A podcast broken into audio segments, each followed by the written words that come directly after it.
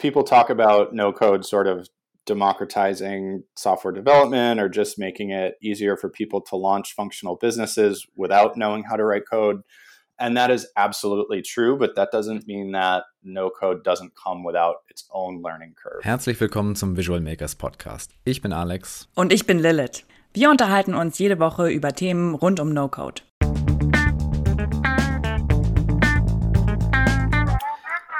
As you might hear, today we got a special episode for you. And that's not only because this one will be obviously in English, but also because we're joined by Geoff Roberts, who's one of the co founders of Outseta, a no code software that helps people to scale their membership business. Geoff, we're super happy to have you here in our podcast show today. Yeah, thank you so much for having me. I appreciate the invite.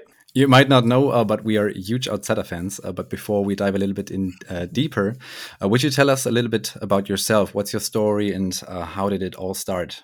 Sure. Uh, so I'm I'm Geoff. I'm one of the co-founders of Outseta. Uh, I've been working on this particular piece of software for about five years now, and I've been working. I self-describe as a marketer, but I've been working in SaaS startups for about 12 years. And the idea for Outseta was actually born out of a previous company uh, that my co-founder and I worked at, where we had a successful um, startup run, but we faced the challenges that all early stage software companies face when it comes to the technology that they use to scale their business. So we went down a familiar path. We uh, you know bought a bought a billing system. We bought HubSpot for marketing automation. We bought Zendesk for uh, customer support, and we stitched all these tools together. And it, it worked decently well for us, but along the way, we realized that there was a lot of unnecessary, both technical and financial overhead, and just not a lot of efficiency uh, in taking that path. So we actually started building in the context of that company what would become an early version of Outseta with the vision of providing sort of all the table stakes tools that a subscription or membership business needs at an early stage uh, to launch their business and grow efficiently. So, um, for for people who don't know Outseta yet, so what what is it? How does it work? Sure. So our, our customers um, largely fall into three buckets. Um, the first are just traditional membership sites. Second is other SaaS businesses like ourselves, and the third is uh, paid online communities that want to charge their members, uh, usually on some sort of recurring uh, revenue model for access to their community. But with regards to all three businesses, um, typically our customers come to us initially because they need to process recurring payments. That's that's sort of what drives them to our door. Um, they're you know thinking of building subscription billing on top of Stripe or using one of the other subscription management or sort of membership management tools that are out there. And then along the way, they realize that in addition to payments, there's going to be a series of other tools that they need to actually operate and grow the business. So eventually they're going to need a CRM. They're going to need some sort of help desk tool. Uh, oftentimes they're going to need chat functionality or activity notifications or reporting. And all these things very much um, are sort of a standard part of the tool set that you need to run a successful subscription or membership business. So that's what we're delivering. The thing that we do differently is we bring all these tools together, specifically built for an early stage startup or founder, uh, into a single platform. So um, let's say if, if I run a website and I want to add memberships, um, let's say for for online courses that I would like to publish for for members exclusively. Sure. So so which website builders does Outseta integrate with? So it's a completely tech stack agnostic product. Um, it can be integrated with really any sort of online community, any sort of website builder, any sort of development framework in the context of a SaaS application.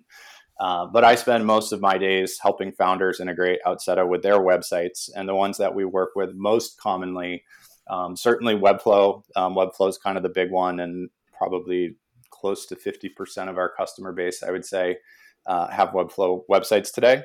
Um, I'm seeing a lot of Carrd websites in particular, lots of Squarespace, lots of WordPress, uh, but really any website builder uh, the tool can be integrated with.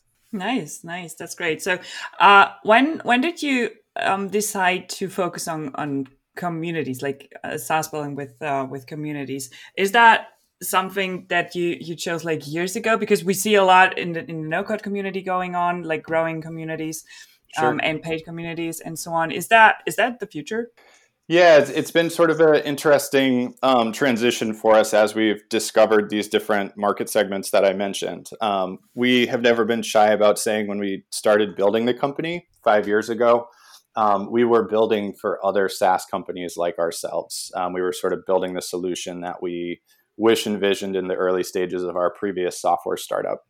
And along the way, really in, I want to say at this point, it was late 2019 um, the no code community sort of discovered Outseta. And what we found at that point was while we were providing a lot of value to developers, developers have the technical skill set to integrate all of the best in class tools and make it work for themselves, whereas no coders often don't. That's a much bigger challenge, it's a much steeper learning curve. So we sort of organically got discovered by the no code community. Uh, MakerPad and Webflow were both a big part of that. And we started building a whole bunch of membership sites. And then COVID hit, and sort of birthed out of COVID were even more membership sites, but often with an online community component to them. Um, so Circle is uh, a community platform that we have a native integration with. Um, that was sort of our first inroads into the community space but people wanted a tool to charge their community members, um, have single sign on functionality. Uh, and we started seeing all of these um, either just straight up Circle communities or sort of membership sites with a Circle community component to them uh, launched with Outseta. So since then, we've recognized the opportunity there, particularly as we've seen so much growth in community. Uh, and we actually just are announcing this week a new integration with another community platform called tribe.so. Uh, and we're also working on uh, an integration with Discord too. That's pretty exciting. uh, actually, I had a whole other picture. Uh, I have to admit of Outseta because I discovered. I don't know when we did we discovered Outseta like one and a half years ago or something like that, or a year ago. Yeah, sure. last year. Uh, and I thought it was all all about communities, always a no code startup from the beginning. But you didn't sure. start as a as a no code. We are a no code platform, right? It didn't start that way. Yeah, we were we were actually um, targeting pretty technical buyers. We were targeting it initially sort of the solo SaaS founder who was a developer who just recognized that between integrating Stripe and building user management and transactional emails and all these different things um, needed to run a subscription business, it was taking a lot of their time away from actually building their software product. Um, but once we sort of gotten discovered by the no code community, I guess, we spent the better part of a year taking what was a more technically oriented product and really making it as no code friendly as absolutely possible. And at, that, at this point, that's paid benefit uh, for us with all these groups that we serve. Just the product being that much easier to integrate is is always a good thing, no matter who you're you're selling to. But it also means that we've just orchestrated a lot of um, how the product is built on the back end um, for a developer. And there's a lot that Outseta can do that maybe you don't uh, initially recognize because we were initially building for that audience. So we're pretty happy about you know where we've ended up. Um, we definitely serve these three different groups, which are all a little bit different and all have their own nuance. Uh, but at the end of the day, there are also three markets that are growing very, very quickly at this point. Um, and and we can they have pretty similar needs, so we we feel like we can serve them each well. What would you say um, would make a great no code tool? What would make a great no code tool? Um, good question. I think the the first thing um, for me is is always ease of use. So people talk about no code sort of democratizing software development or just making it easier for people to launch functional businesses without knowing how to write code. And that is absolutely true, but that doesn't mean that no code doesn't come without its own learning curve. And if you're, regardless of what you're building, any of the things we, we talked about or any other no code product, uh, you know, the length of that learning curve ultimately affects your own speed to market. So I, I think just making sure the product um, is something that can be grasped and learned as quickly as possible um, really helps you deliver on the promise of no code first, first and foremost. Um, I think beyond that, this is certainly a self-serving comment, but I think it it is um, increasingly true. I think not every product by any means needs to be an all-in-one platform but the more that you can pull together complementary features into the same platform that again is less integration work less zaps less technical complexity that you're bringing into the business so we've been pretty judicious um, about really thinking through what the other um, sort of features of the product are aside from the billing and the crm system and really making sure they're things that our customer base at large is going to benefit from. Uh, a, a, simple example is email. We know all of these groups need to send email. There's a lot of value in having your email system integrated with your your login tools and your billing solution. So I think if you can pull together a package of complementary tools, save people time, sort of integrating all these things, uh, and make it so it's it's easy to launch and become functional with uh, relatively quickly, that's a, a, really good start. Yeah, yeah, definitely. Um, did you know no code um, or the term no code before you were discovered by the no code community? uh, yes. Um, I actually have a sort of a colleague and, and mentor who said something to me about no code about a year before we really started expending any energy uh, targeting the no code community. He said, "Hey, you should take a look at this no code thing. It's a it's a fast growing market. It's people that could get a lot of benefit out of you know the fully integrated nature of Outseta. Um, this might be a direction for you to consider." And admittedly, I was kind of slow hopping on that that bandwagon. But shortly after he uh, made that comment to me, we started to see signups trickle in, largely from from Webflow users building membership sites. Um, and it, eventually, enough of them came in that they sort of got us got our attention. And I said, okay, this is a, a market we need to double down on and really take a closer look at. Yeah, that's yeah. how we how we jumped on Outseta too. yeah, right. And and I would like to come back to to this um, to this uh, learning curve you, you just mentioned um, because I think that that's a pretty pretty important point when when it comes to no code tools, and and that's also something I I saw with Outseta, which is pretty good. Um, because one thing I don't want to miss is a good and extends uh, trial version. And I guess that's the point where you guys are doing it 100% right. Because um, um, I'm currently reading um, a book called uh, Product Led Growth by Wes Bush. And sure. a, a, big topic in, in the book is this time to value. So, sure. um, the time from signing up from uh, to a trial version until experiencing um, the promised value of, of the application. And so when I signed up to the to the Outseta trial, the the onboarding process was very lean and clean. So it was really like um, no noise. It was like connect your connect your platform, your website, set up your payment plans and stuff like that. So it was pretty straightforward. There were absolutely no limitations in functionality, which was awesome. And then you also have the possibility to to allow like 25 signups within the trial version. So you have yep. absolutely no risk at all. And I remember back when we started or launched the platform Visual Makers in, in February, we used the, the trial version of Outseta because absolutely no risk, right? So sure. we, we set up um, the payment plans or we we like um, defined lifetime passes, uh, 15 pieces of, of, of lifetime passes, and charged 50 bucks for each one. Within two or three weeks, those lifetime passes were sold out. And with this way, we earned so much money that, that we could pay you guys for the upcoming years, right? So this is an absolute no-brainer. Yeah, it's it's funny. It's uh, it's a we have an interesting pricing model that I, I actually spend a lot of time discussing with many of our customers. And I, I know the book you referenced by Wes Bush. The the funny part is um, a lot of what we've done with our pricing um, is not necessarily what I would advocate a lot of other businesses do. Um, I, I, agree with this this notion of you really need to consider time to value. And as a marketer, I've spent a lot of time thinking about like free trial durations and whether you ask for credit card information at the beginning of a trial or not, and those sorts of things that Wes talks about in his book.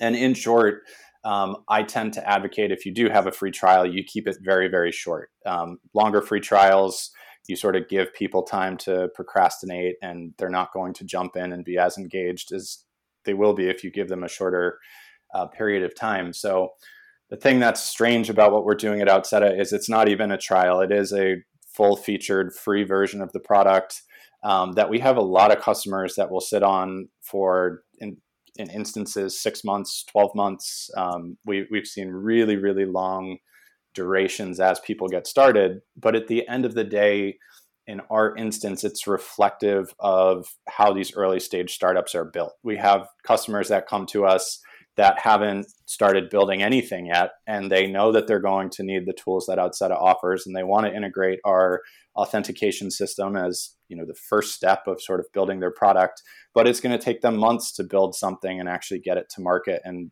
trip over that 25 contact limit that you mentioned and that's okay. What we're what we're basically saying is we would rather get our foot in the door early with these companies and have them build on Outseta um, from the get go than sort of try to force a conversion uh, in a manner that that's premature. Um, and it it definitely you know it leads to some longer sales cycles, but I think it's reflective of how some of these products are are brought to market, and it's worked pretty well for us. Yeah, absolutely, yeah. absolutely and I, yeah, I can only tell from our side. So we're close to reach the the 200 members. So and we're happy customers of Outseta. Right? Awesome! Congrats. Thanks. Thanks. Actually, do you have a lot of European customers?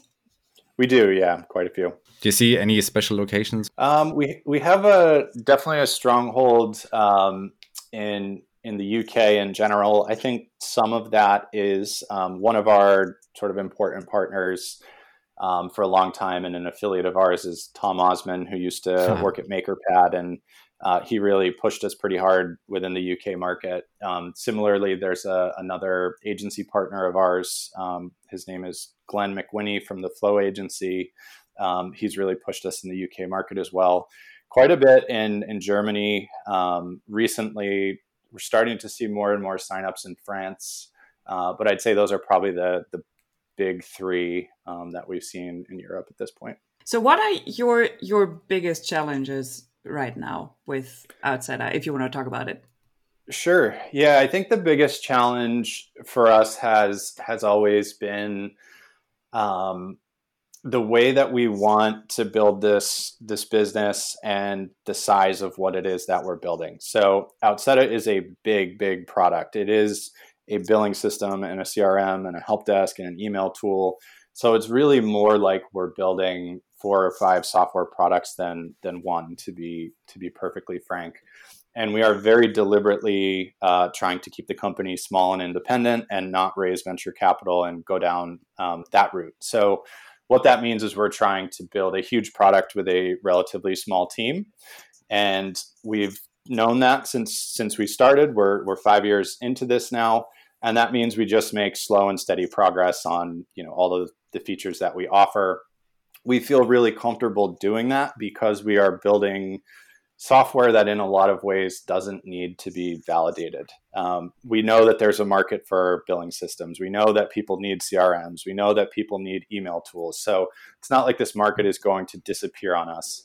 But at the same time, we've got a broad feature set, and we hear all the time, um, you know, the pushback against all-in-one tools is if you do all these things, you can't do that many of them that well, and that's perfectly fair criticism. I think that that is um, generally something you should be concerned about when you're looking at an all-in-one tool. Um, but our our sort of rebuttal to that is because we're building very specifically for an early stage business an early stage business is just going to have less less complexity in it in the first case. Uh, and you're just going to need tools that will help you launch validate your business idea start to grow. Um, where you really see more complex features often come in is uh, as companies go up market and need to build um, all sorts of more sort of advanced more customizable features. And those are things that we don't have to worry about in the way that companies that serve larger organizations would. Um, so we've sort of scaled down what we're building in that sense. But the other um, just sort of general output of this strategy is basically our product strategy at this point is we've delivered the core of the product. We have the billing system, we have the CRM, we have the email tools. Now we're taking each of those features a little bit deeper and creeping closer to feature parity with the point solutions that we compete against. So if you look at MailChimp versus Outseta's email marketing, MailChimp is a better email marketing product. There's there's no doubt about that. But over time, you know, moving closer and closer to the type of functionality that a MailChimp offers is sort of what we're focused on as a business, um, and that's true across our feature set. So that's really the the big challenge for us. It's continuing to show our customer base that this product is getting better and better at a rapid pace across all these different tools. Are there areas within Outseta that you are focusing more than on others, like email marketing, for example? Yeah, there's three sort of three big ones um, as we look towards the end of this year um, that I'm equally excited about. Uh, the first one is actually email marketing. So right now, uh, I would say the strength of our email marketing tool is you can create very granular segments and sort of target your messages very effectively. But the the weakness is we give you a pretty basic uh, branded email template um, that you use for the vast majority of your emails, unless you know how to uh, create your own templates with HTML and CSS. We don't have like a beautiful drag and drop builder or a library of pre-built templates like a Mailchimp would. So that's um, one of the biggest things that we're working on at the moment, and I think will will give us a much more robust um, tool around email design in particular. Um, the other two are exciting for different reasons. One is reporting. Um, this is something we always knew we wanted to build into the product. And we're at the point now where we've had so many customers essentially become so successful that their reporting needs have grown significantly. And they're really pushing us in a healthy way, saying we need this additional series of reports that you don't currently offer. Um, so seeing that that need sort of develop amongst our customer base is something we're excited about and we're uh, starting to, to build. You'll see actually a reporting tab within the primary navigation of the product fairly soon. Um, and the third is actually very specifically for customers in Europe. Um, we are considering all options still at the moment for how we can better handle taxes and, and VAT specifically. Um, we're sort of considering whether or not we want to become a merchant of record and uh, pay taxes on behalf of our customers in Europe, or if we want to integrate with some sort of tax product, um, either the tax product that Stripe recently released, or TaxJar, Quaderno, or those sorts of products. Um, but we know that that's a pain point, particularly for our customers in Europe, and we want to better address that. Yeah, I find that pretty interesting as a as a bootstrapped uh, company to focus or to build a product that has so many components. Um, and how do you organize that? So, uh, or two questions: how how big is your team at the moment, and how do you organize these different uh, products within your product? Like, are, are there product managers for each path, or there are not. So we're we're a pretty small team. There's six of us at this point. Um, oh, wow. Pretty much, there's there's a designer. Everyone else is a developer, and then there's myself. so I handle the, the sales, the marketing, a lot of the customer service. Um, but we're very engineering heavy because we have to we have to build all this stuff. Um, we don't have product managers per se. I would say when we started out several years ago, um, we had this very clear cut vision of there's these four or five pieces of the product the crm the billing system email etc that we need to build. So we sort of built the skeleton of those features first. And then i would say our product development has really been driven by what our customers typically need first. So what that has meant in practice is if you look at all the features of our product where we're strongest today is authentication and payments. That's ultimately why people show up, why they first purchase Outseta, and then they grow into the rest of the product and their needs for the rest of the product sort of grow alongside their business. And that's also why I would say reporting in a lot of instances has come last. We sort of spent the last few years helping launch a ton of these businesses. They didn't have, you know, a, a need for a ton of reporting features right out of the gate, but as they've grown, we've seen more and more requests for we need better reporting, we need better reporting. So it's very much been looking at our own growth as a company as well as our uh, the growth of our customer base at large and sort of um, developing products as the need for it arises. How do you explicitly say what your customers need? What what is your process behind that? Because uh, again, sure. as a bootstrap business, that's that's pretty impressive how close you are to your customers like we are your customers too but but it really feels like sure. really close to the company and that's pretty great how how do you manage that yeah there, there's a few things that i think we do differently um, some of them i feel really great about. Others, others, I think, are still up in the air. Um, but we get a, a, question we get a lot is, um, do you have a public product roadmap? Where can I go see your public product roadmap?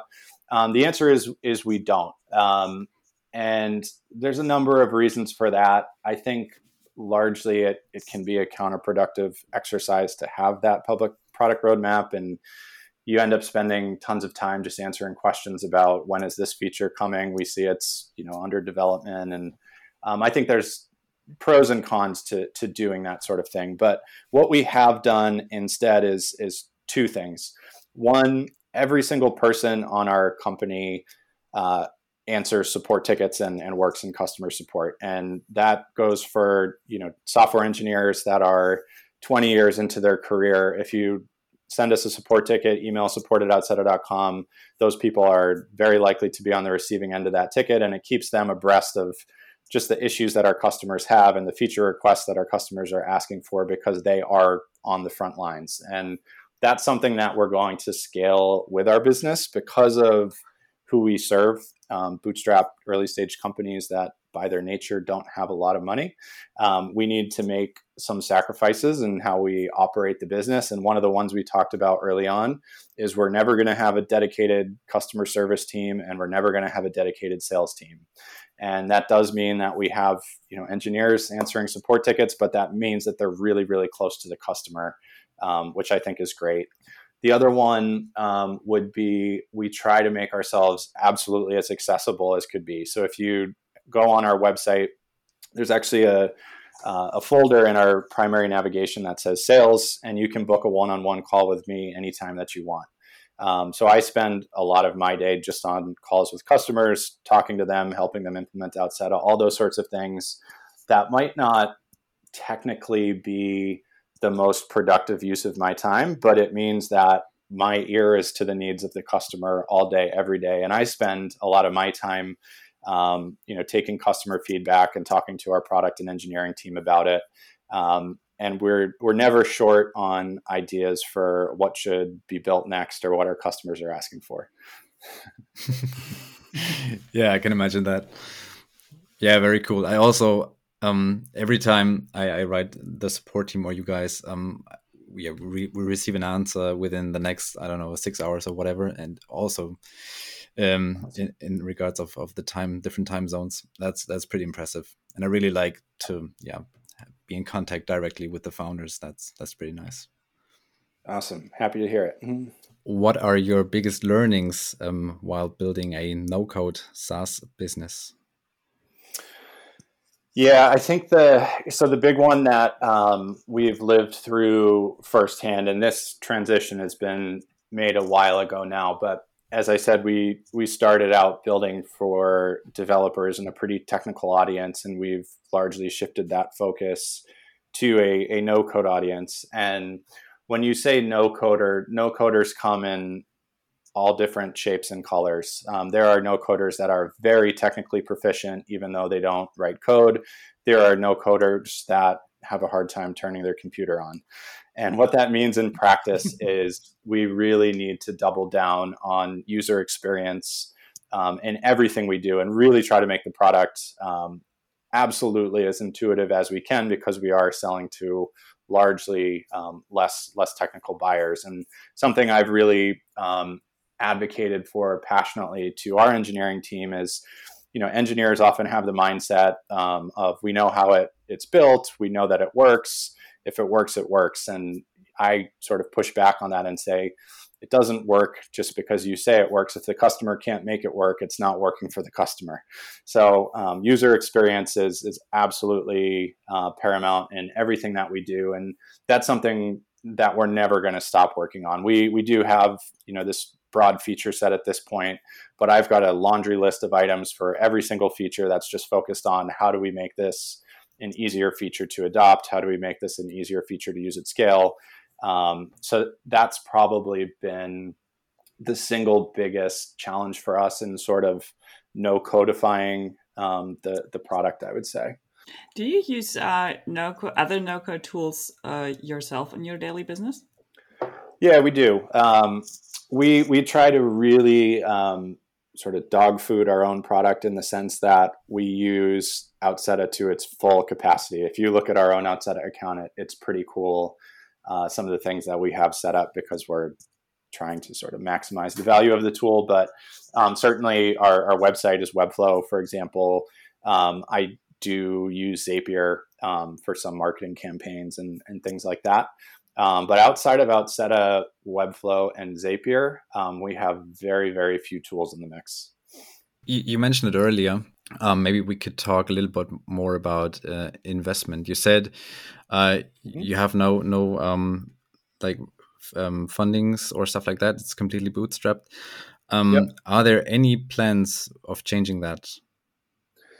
No, it's a it's a huge part of um, why our founding team is working together and and just how we want to operate this business. Um, if you go back and sort of look at some of the early blog content that we've written, we wrote on these topics about why we're building this company this way four or five years ago before we even really had a product. And at the time, it felt extremely sort of premature. It, it felt like we were spending a lot of effort talking about this stuff and articulating this stuff to the market before we even had a viable business, and and that's true.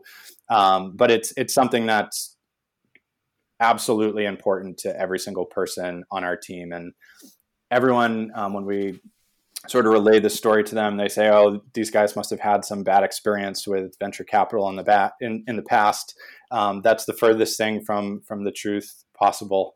Uh, we had great experience with venture capitalists at our, our previous company. Actually, um, that business we bootstrapped to $7 million in revenue. And then we raised a Series A, a Series B, eventually a Series C, and the company was acquired. The investors were happy. The employees made out. It was a wonderfully um, happy startup experience. We just kind of looked back and we said, if we do this again, um, we don't want to sort of feel like we need to invest in growth at all costs. We would like to always have total control of the company. We also just sort of reflected on as that company grew bigger and bigger and bigger and got to 100, 200 employees, um, it felt different on a day to day basis working in a company of that size than it does in a team of 20.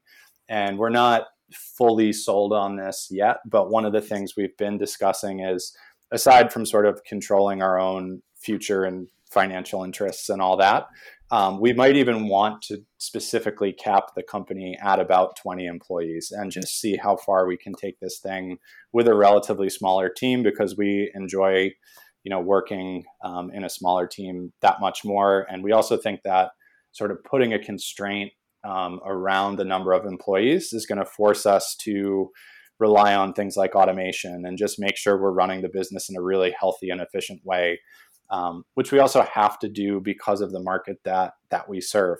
Um, in a lot of ways, if you were a venture capitalist looking at Outseta, it's in a lot of ways a terrible idea. To be honest with you, we sell to companies that don't have a lot of money. Startups, by their very nature, churn at a pretty high rate. Um, and our best customers will outgrow our product and move on to other products and sort of build that perfect tech stack but there's really nobody um, else kind of focused on the lower end of the market saying we want to take you from day zero to five or ten million dollars in revenue and then if you graduate out of the product that's fine. So it has a lot to do um, just with our own personal interests in the market that we serve. Yeah yeah i can totally uh, understand that uh, actually. So we spent a lot of time to uh, when we started to to think about okay where what kind of company do do we actually want to build? And uh, yeah, that's um, there are a lot of values I think we we totally agree on, um, and I find it interesting um, because you said the lower end of the market. I heard um, I think it's quite old actually the interview I heard in, on the MakerPad uh, podcast with the um, I think Ben Ben Tossell talked with um, the founder the founder of Gumroad, and they sure. also said like okay we want to we want to grow with the people and we want to we want to say okay we have also about the the whole uh, trial topic, uh, how long is your trial, and so on. That they also decided to have a big trial um, sure. where you uh, where you are not limited in time and grow with the customers because you have that early kind of affection uh, that you kind of feel like really personal connected um, with with the tool. Um, and is that that seems like also something that that you uh, you definitely um, also are pursuing, right? Absolutely, yeah, uh, and and I think that's spot on. Gumroad is a awesome company. Um, certainly, in some ways, they're competitive with Outseta, but I think they're really for, focus more on like the individual creator who has all sorts of different types of, of products. Outseta is definitely more sort of membership and subscription focused, but similarly, um, we want to kind of have those personal relationships, and we want to see um, you know, founders and entrepreneur, entrepreneurial people come back and start new projects, second and third and fourth projects on Outseta over the years. Um, and everything that we're doing from a customer acquisition perspective to how we operate the business is trying to support that as best we can. Yeah, mm. yeah, great. Yeah, I really like the approach. And also, your team is uh, fully remote, right? Fully remote, yeah. We um, We've always been fully remote. We'll always be fully remote, but we are very distributed at the moment. Um, so I am in, I'm in Hawaii. Uh, we have a couple people on the west coast of the U.S., a couple people on the east coast of the U.S. One of our founders is now in Greece full time. So we pretty much have somebody working on this product 24 hours a day right now. nice. How do you handle all these different time zones? Yeah, we, we do um, similar to, to Gumroad. Actually, if you've ever read a bit about how they they work, I know they've published a lot of that content. Um, the short answer is we we pretty much work independently. We have a single meeting per week, um, which has been a challenge to schedule recently, but we found a mutually convenient time. Um, it's just one hour where we all get together as a team and you know talk about whatever's going on and what priorities are but aside from that we work asynchronously and uh, that means we use slack quite a bit we use email quite a bit we need to um, you know send each other very explicit instructions on what we're working on and where we need help um, but ultimately i think it again affords um, the lifestyle and the, the type of business that we want to work at and be a part of and it also um, just drives a lot of good habits. There's nothing um, that's anything but healthy about really sort of communicating well in the context of a team. And oftentimes, I think the fact that we are remote forces that in a way that you wouldn't necessarily see if you were co-located and able to just talk freely all the time. So um, it's worked well for us thus far. Yeah. Did you know each other all all before, um, or did you also meet each other remote or part of that? there were some um, there were all sorts of weird connections. Um, long long story short, uh, my co-founder Dimitri um, is the co-founder of the software company I've been referencing that we started at prior. Um, it's a company called Buildium. It's the word build and then IUM. Um, so he was the co-founder of that business. I was their first head of marketing. Um, our now lead designer, his name is James. He was a freelancer that I hired to do design work at Buildium. Um, and then we eventually just recently hired Buildium's former CTO. So we've we've got sort of these loose connections um, where we've all worked together in some capacity before. What are your plans, or yeah, what are the plans with Outseta for the next six months? Yeah, I think um, you know from a product perspective, the the reporting, the email, uh, and the tax stuff is is definitely um, you know our, our top three priorities. Um, from my perspective, uh, we are really at a point now where we've been cautious since the get go about really investing heavily in growth. Um, and we've always wanted to really sort of go overboard to make sure we have a recipe for making our customers successful once they do sign up. Um, and that that's all coming from a place of just making sure when we do really start to scale in earnest, we start to scale in a in a healthy way and don't have a problem with churn and all those sorts of things. But over the last year, um, really over 2020 and into 2021, um, we've started to find our stride with all of those things. Um, we've started to see our conversion rates go up dramatically to the point where we really are ready to invest in growth in a serious way. And the you know, one of the challenges that I've faced personally is, as I said, we all do customer support. I act as a product manager. I'm wearing a lot of these hats. To be perfectly frank, I've invested very little of my time uh, actually in marketing, um, which is sort of what I'm best at and where the business needs me um, more so going forward. So um, we're we're finding ways to help me kind of step out of some of the day-to-day uh, operations and spend a little more time on on marketing, which is something I'm I'm really excited about. Um, but I think if we're ever going to have sort of a, a, a breakout year, um, I very much expect it will be 2021 into 2022. Wow. Wow. wow okay. okay. But you're you're profitable right now, right? We are. Yep. Nice. Right. Pretty cool. Well, looking so much forward to to all the upcoming changes for for Outseta. Thank you. Nice. All right. Um, so we're gonna link Outseta, of course, uh, in the show notes, and you're of course already listed on uh, Visual Makers in our tool directory. Uh, but where can our listeners uh, find find you or reach out to you um, if they want to get in touch? Yeah, um, outseta.com is, is our website. You can find us. It's just at Outseta on Twitter. That's always a good place to to reach out. Um, certainly, we're pretty active uh, both on indie hackers and within the MakerPad community as well. Um, so all good places to find us. Cool. And, and, you're also about to um, publish a new product update, right? Got a big product update. Um, yeah, that's probably going to be published either tomorrow or Wednesday. Um, we published really our biggest product update ever at the beginning of the summer. Uh, and this is probably the second biggest update we've we've ever published. Um, we brought on this this other developer. His name is Bernard. Um, towards the beginning of spring, and Bernard is now sort of fully ramped up and delivering new product on a on a daily basis. So we've got a lot of stuff coming out that we're excited about. Cool. Very looking forward to this because I, I love your product updates. Really, I, I leave everything beside just to read, to read the updates. Um, yeah, love those. Awesome. Appreciate it. All right, then. Uh, Geoff, it was so much fun uh, that you were here in, in our podcast. Uh, it was really interesting to talk to you. Uh, it was a lot of fun, and uh, yeah, looking forward to to product updates, to uh, to talking to you, and um, yeah, I wish you all the best for for Outseta and for you. Likewise, thank you uh, both for all your support thus far. Your feedback has been hugely helpful along the way. thank you.